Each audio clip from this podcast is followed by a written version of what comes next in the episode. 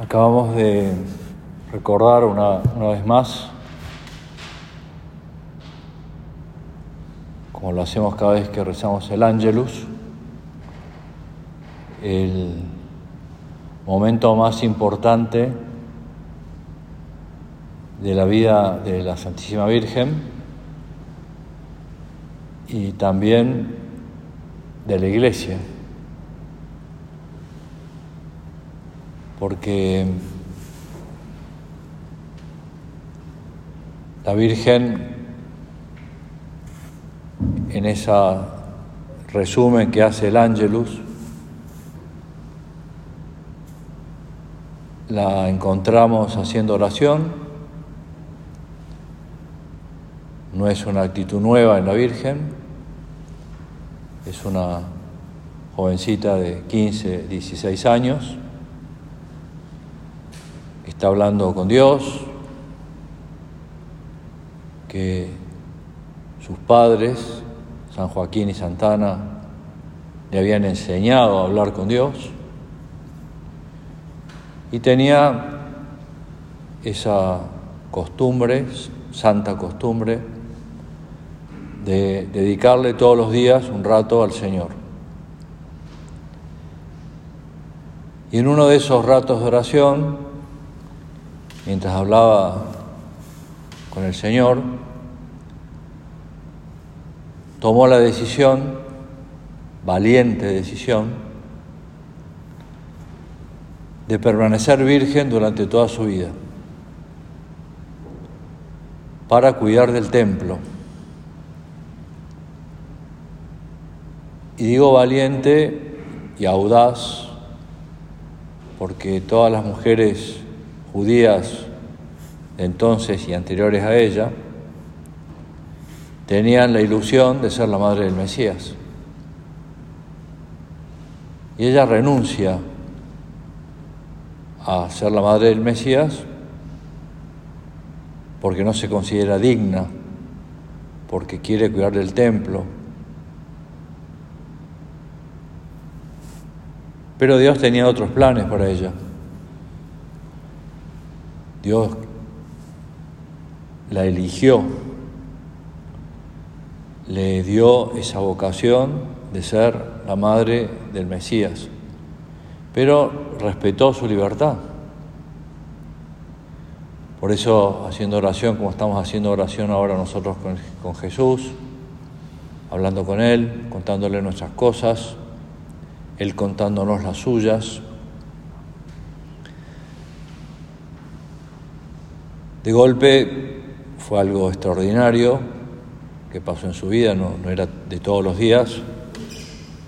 Se le aparece en el lugar donde estaba haciendo oración, que probablemente sea la habitación donde dormía, un lugar tranquilo, sereno. Un ángel, un arcángel, el arcángel San Gabriel. Y le comunica de parte de Dios lo que Dios ha pensado para ella.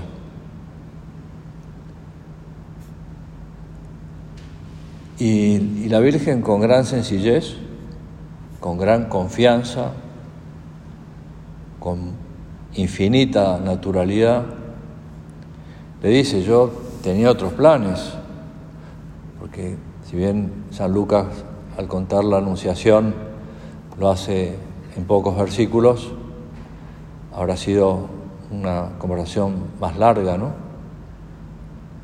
Y le cuenta lo que les acabo de decir. Y la Virgen dice, he aquí la esclava al Señor, hágase en mí según su palabra, según tu palabra, le dice a Dios Padre, con un testigo privilegiado, San Gabriel el arcángel San Gabriel. Y en ese momento el verbo se hizo carne, Jesucristo, segunda persona de la Santísima Trinidad, toma cuerpo en las entrañas purísimas de María y empieza a gestarse en una gestación normal de nueve meses. Jesús tenía una, perdón, la Trinidad tenía una gran impaciencia por liberarnos del pecado de la muerte, del pecado original, pero a su vez respeta los tiempos biológicos de esta jovencita. Por eso, gracias Señor por ser tan paciente con nosotros y, y demostrarnos con esa paciencia que dentro de la urgencia de que se fundara la iglesia, que iba a fundarla Jesucristo, quien se acababa de encarnar, Dios espera, ¿no? Sabemos que Dios vive y está en una continua eternidad, para, para Él no hay tiempo. Nosotros somos los que tenemos un tiempo, como decía San Pablo, lo recordamos ayer, breve, pero para Dios no. Y bueno, nueve meses, por eso la fiesta de la Anunciación es el 25 de marzo y el 25 de diciembre es el nacimiento y nueve meses después. Y nace Jesús, Jesús elige nacer en la pobreza, también es eh, toda una lección. Podría haber nacido en un palacio, podría haber nacido en una casa de las mejores de entonces, podría haber nacido donde quisiera, pero no, elige nacer en un establo, pobre, necesitado de todo, pero con la mejor compañía. Su madre, la Virgen Santísima, y San José, nuestro Padre y Señor, que hace las veces de Padre y que también va como descubriendo el designio de Dios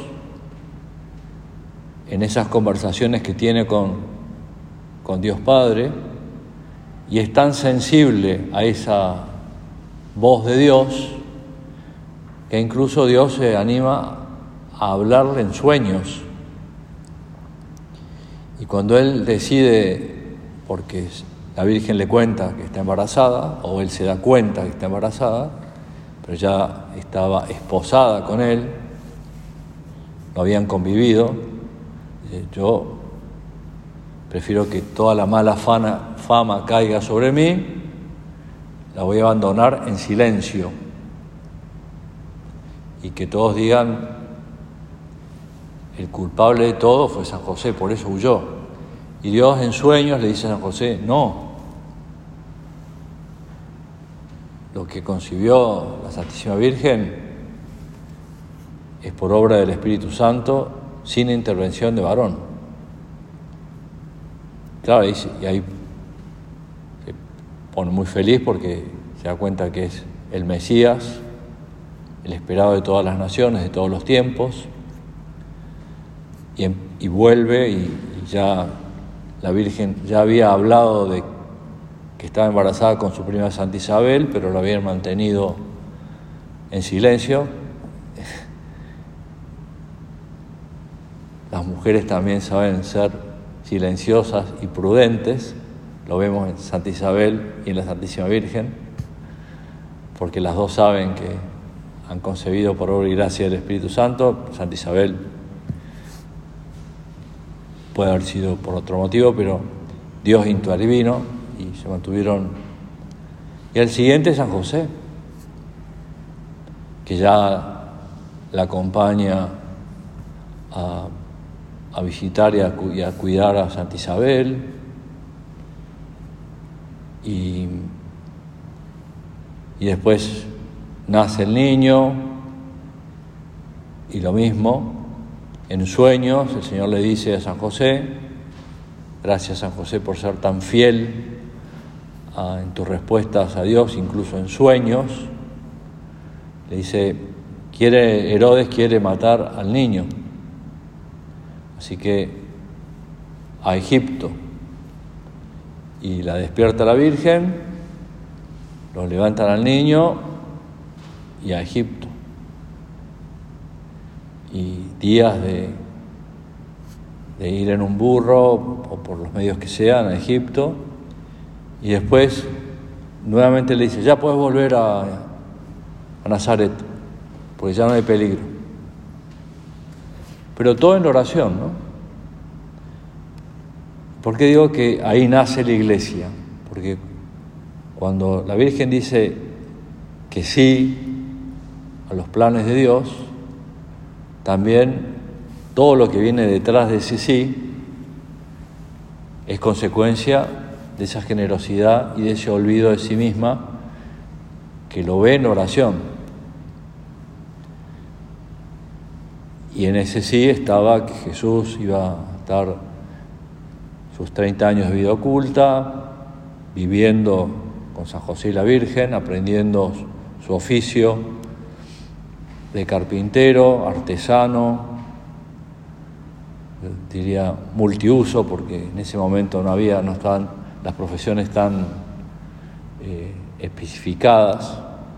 Un carpintero hacía de todo, eh, también arreglaba techos y, hacía muebles y, Jesús es conocido como el hijo del carpintero, porque heredó el oficio de su papá. Pero 30 años sin decir, momento que yo soy Dios. No. A los 12 años hay un momento de confusión, cuando van al templo, el niño es perdido, se pierde tres días. Estaban desesperados, imagínense, Pónganse en esa situación. Hijo único, van al templo como todo judío practicante una vez al año,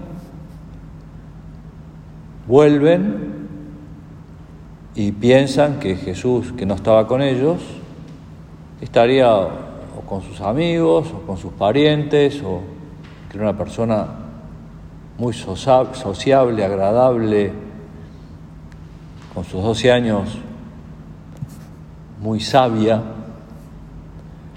Y bueno, llega la noche del primer, día de caminata de vuelta y le pregunta a la Virgen a San José, ¿lo viste a Jesús? No. Y empiezan a averiguar y se pasan la noche entera buscándolo entre los distintos grupos. Segundo día, un tercer día vuelven a Jerusalén al templo y se lo encuentran a Jesús enseñando entre los doctores de la ley. Cosa también absolutamente inexplicable y misteriosa, que un niño de 12 años esté explicando las escrituras a los doctores de la ley, a los que supuestamente son los que más sabían. Y por un lado, un dolor y un gozo, el dolor de haberlo perdido y el gozo de haberlo encontrado, tanto por parte de San José como de la Virgen. Y, ese diálogo que nos transmite San Lucas, ¿no? Hijo, hace tres días que te estamos buscando. ¿Por qué nos hiciste esto? ¿Por qué no nos avisaste? Nosotros te hubiéramos dejado no sabían que tenía que ocuparse de las, que tenía que ocuparme de las cosas de mi padre. Claro que sabían. Pero también entra dentro de un misterio y por eso se contempla en el quinto misterio de gozo el niño perdido allá en el templo.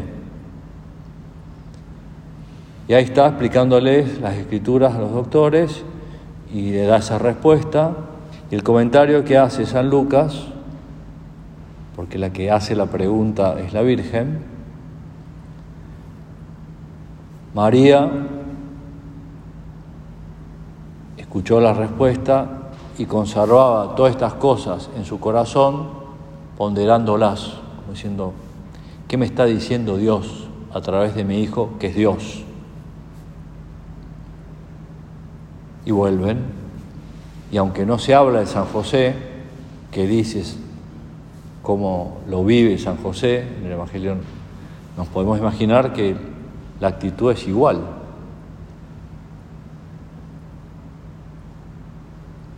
De ahí la importancia, contemplando estos misterios de la vida del Señor, la encarnación, la visitación, el nacimiento, la purificación, donde también le dicen a la Virgen de San José qué les espera, también lo, meditarían, y el niño perdido y hallado como colofón de estos cinco misterios, guardar todo lo que el Señor nos va diciendo en la oración, ponderándolo, hablándolo con Él y diciéndonos al oído, de una vez por todas te vas a enterar de la importancia que tiene que seas alma de oración que tus mejores momentos son los que pasás con Jesucristo. ¿Quién es Jesucristo para mí? Es bueno preguntarnos ahora en el retiro. ¿Quién es? ¿Cómo cuento con Él? ¿Cómo protejo mis ratos de oración? Cómo lo tengo, lo cuido diariamente. San José María también en camino dice, santo sin oración, no creo en esa santidad. Y uno dice, pero no sé, está exagerando un poco, ¿no? Porque, ¿y sin los sacramentos? ¿Y sin la iglesia? Y toda la humanidad anterior a, la fundación de la iglesia. No tenía sacramentos, no había iglesia fundada, pero todos los que estaban esperando que Jesucristo, con su resurrección gloriosa, abriera las puertas del cielo, todos, toditos ellos, hacían oración, hablaban con Dios todos los profetas, todas las personas de buena voluntad, los pastores que estaban apacentando ovejas mientras nacía Jesús, esa noche, la noche buena. ¿Para quién vino Jesús? Para los hombres de buena voluntad.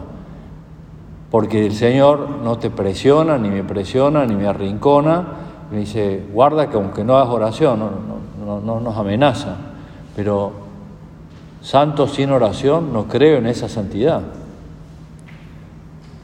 Ahora estamos bastante salvados porque, entre comillas, perdón Señor, si es un atropello lo que te estoy diciendo, pero bueno, tres días de retiro son tres días de oración. De hablar con Dios, de confrontar su vida con la mía, ¿Quién es Jesús para mí? Me acuerdo en una de las jornadas mundiales de la juventud con San Juan Pablo II, gente de los cinco continentes, chicas y chicos, un campo repleto de gente. Y con esa voz tan fuerte de Juan Pablo II, y tan movilizante, les pregunta a estas chicas y chicos, ¿a quién han venido a buscar? ¿A qué han venido acá? Y se produce un profundísimo silencio, ¿no? porque nadie quiere decir nada, no sea cosa que, que se equivoque. Le vuelve a hacer la pregunta y no responden nada. Entonces, San Pablo II dijo a Jesucristo. No han venido a buscar o a estar con sus amigas, con sus amigos, con el Santo Padre, con gente de los cinco continentes. Hemos venido a buscar a Jesucristo. A mí me, fue especialmente impactante una jornada fue solamente para los jóvenes de Italia, que fue en Loreto, no en la pobre Loreto, ahora rezamos por todo lo que pasó en Loreto hace unos días con esta tormenta enorme que hubo, sino en Loreto, Italia, donde supuestamente se conserva la casa donde la Virgen estaba haciendo oración. Algunos dicen que fue trasladada por los ángeles, por eso la Virgen de Loreto es la patrona de los aviadores. Otros dicen que fue trasladada en barco, pero los hallazgos arqueológicos dicen, esta es la, la casa donde la Virgen estaba, la habitación donde la Virgen estaba haciendo oración, y dijo que sí. Y en el altar, en el frontis del altar, es un lugar bastante más chico que este, es una capilla que está recubierta en mármol dentro de otra iglesia.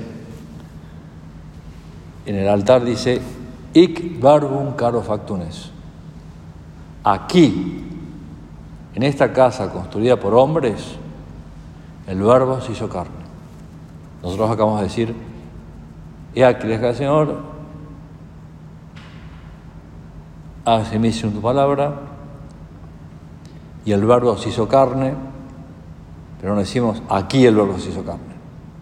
Allá se dice, ic verbum caro factunes. Aquí el verbo se hizo carne. Pude estar ahí, gracias a Dios, varias veces, rezando en esa capilla y estuve con San Juan Pablo II en una jornada de jóvenes italianos. Y lo mismo, les decía lo mismo, ¿no? ¿A qué han venido a Loreto? ¿A quién han venido a buscar? Y San Juan Pablo II a Jesucristo.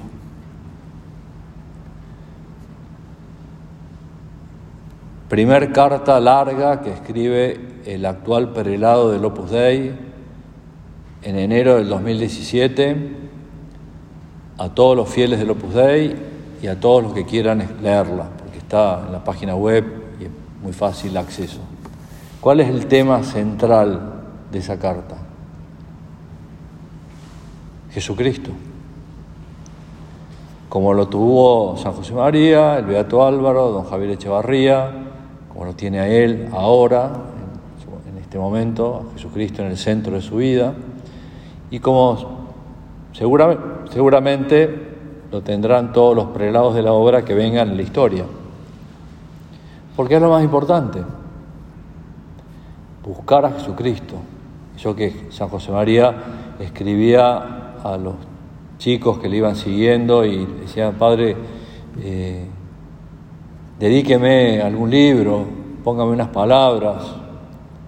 Se conserva el que le dedicó al primer, uno de los primeros de la obra, que fue el que empezó el Opus Dei en Argentina, hasta en el cielo, don Ricardo Fernández Vallespín, sacerdote. Una pasión del Señor, la dedicatoria que pone San José María. Que busques a Cristo, que encuentres a Cristo, que ames a Cristo. Porque ahí está todo. Y ese buscarle, encontrarle, tratarle, amarle, son cuatro escalones, es en el juego divino, entre comillas, de esforzarnos diariamente por ser hombres de oración, por dedicarle el tiempo que te vayan diciendo o que a vos se te ocurra en la dirección espiritual, ¿no? O sea, Cinco minutos diarios, diez minutos diarios. Por ponerte un ejemplo de ahora, de alguien por quien en este momento rezamos, el Santo Padre, el Papa Francisco, se levanta a las cuatro y media de la mañana, se asea, hace media hora de oración mental, después sus oraciones y a las 7 de la mañana celebra la Santa Misa y a la tarde vuelve a hacer otra media hora de oración mental. Y así lo han hecho, lo hace muchísima gente. Bueno, pero el Papa, si el Papa nos reza, ¿quién va a rezar? Bueno, pero el Papa tiene una gran responsabilidad, pero vos y yo también tenemos responsabilidades. Y Dios nos pedirá cuenta de nuestras responsabilidades y cómo vamos a responder a esas responsabilidades, las que sean, familiares, sociales, laborales, y si somos hombres de oración, si hablamos con Dios, si le dedicamos tiempo a nuestra oración. No te digo, cada uno ya te, te insisto, media hora por la mañana, media hora por la tarde, pero un tiempo a solas con Dios.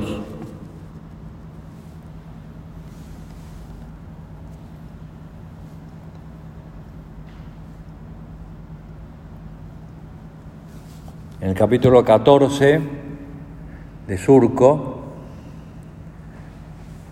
un punto que es fácil de acordarse, 4, 4, 4, dice San José María, conscientes de nuestros deberes, vamos a pasar un día entero sin acordarnos de que tenemos alma. No pensemos en el día de ayer ni anteayer, sino en la semana pasada o la antepasada. ¿Qué respondemos?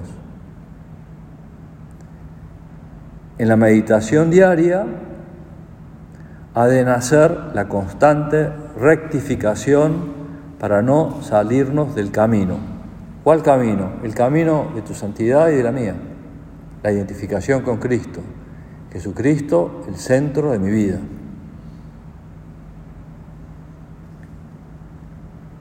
Y a continuación nos advierte un peligro, San José María, punto siguiente, si se abandona la oración, primero se vive de reservas espirituales y después de la trampa sin pelos en la lengua. Y bueno, no, pasa que hoy tuve un día muy complicado, cargadísimo de trabajo, empezaron las clases mis 14 hijos, eh, mi jefe me, dio 12 trabajos nuevos, hoy no puedo hacer oración. Buscarle la vuelta. Es cuestión de que te levantes un poco antes. Papa a las cuatro y media mañana. No pongo ningún horario. Está en un montón de biografías suyas, ¿no? Y después de decirnos, anticiparnos este peligro de vivir de la trampa, nadie quiere ser tramposo.